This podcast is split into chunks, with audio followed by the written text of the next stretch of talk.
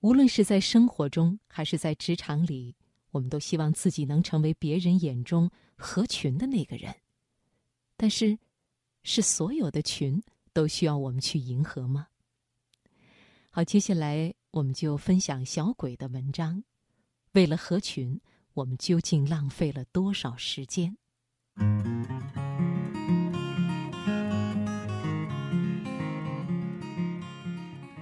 朋友涵涵突然来借钱，要的不多，但是听上去很急迫，说月底就能还。我赶紧给他微信转了账。晚上的时候，他说：“谢谢你啊，但是这笔钱月底暂时还不上了，因为我是帮叶子借的，他正在筹钱装修房子，等着结婚用。”我一惊，问他：“哪个叶子呀？他跟我有什么关系吗？”韩寒工作五年，几乎没存下什么钱，在我们圈子里是出了名的老好人，大家都说他很好相处，因为他极少拒绝别人，不管是否相熟。有时候遇到不太熟的人和他开玩笑这样的尴尬事，韩寒也总是一笑而过。我问他，不喜欢别人开的玩笑，干嘛不直接告诉对方呢？他说，我怕别人说我开不起玩笑。说我不合群。其实很多人都会这样，胸口即便雷霆万钧，唇齿间却依然云淡风轻。为了一个个别人口中的合群，明明想拒绝，却不敢说出口，宁可以牺牲自我为代价，也要对他人友善。那么，你见群就合，就算是合群了吗？有多少人明明反感社交，却不敢不去？又有多少人幻想着试图通过帮助别人来维持泛泛之交？在报社做记者的时候，认识了一个加拿大的朋友达西，他聘请我给他做了一个项目翻译。项目结束后，达西在一个会所请项目组的所有人欢聚庆功，十三个老外来自五湖四海。就只有我一个中国人。那天刚好报社排表上分给了我两个版，而我手头上还有四篇稿子需要当天写完，等着上版。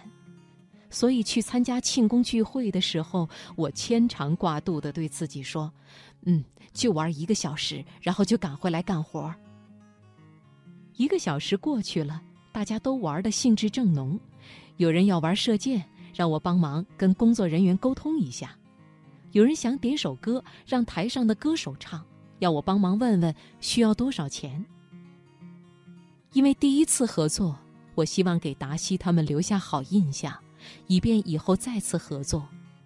但是两个小时过去了，他们完全没有散的意思，而我也不好意思先行告退。但是因为一堆稿子还在等着我，所以每过去一个小时，我就焦虑地看一下时间。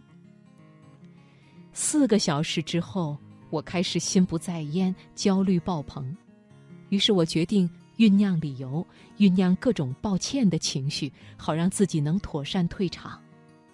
这个时候，达西注意到了我的不对头，他问：“是不是有事需要提前走啊？”我脸一红，支支吾吾地说出各种理由和原因来，表达自己不得不提前退场的惭愧与抱歉。没等我说完，他马上打断我，一脸诧异地问我：“你要是有事需要提前离开，为什么不直接说呢？你随时可以走啊！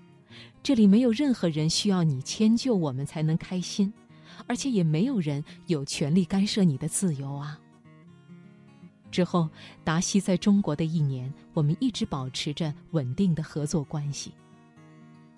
同道中人，和而不群。非你所愿，群而不合。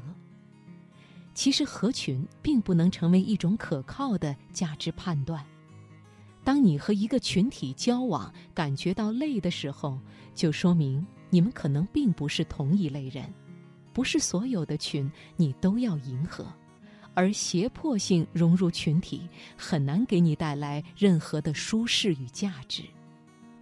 更为重要的是，当你。削足适履的绑架自己，强行融入一个自己压根儿不喜欢的群体，这往往意味着一种堕落的开始。在《细雨中呼喊》这本书里，作家余华写过一段话：“我不再装模作样的拥有很多朋友，而是回到了孤单之中，以真正的我开始了独自的生活。”有时我也会因为寂寞而难以忍受空虚的折磨，但是我宁愿以这样的方式来维护自己的自尊，也不愿意以耻辱为代价去换取那种表面的朋友。是啊，有很多人只是因为害怕别人说他孤僻，才去社交，才去牺牲自己的独立精神与真实意愿，让自己出现在群体的狂欢中。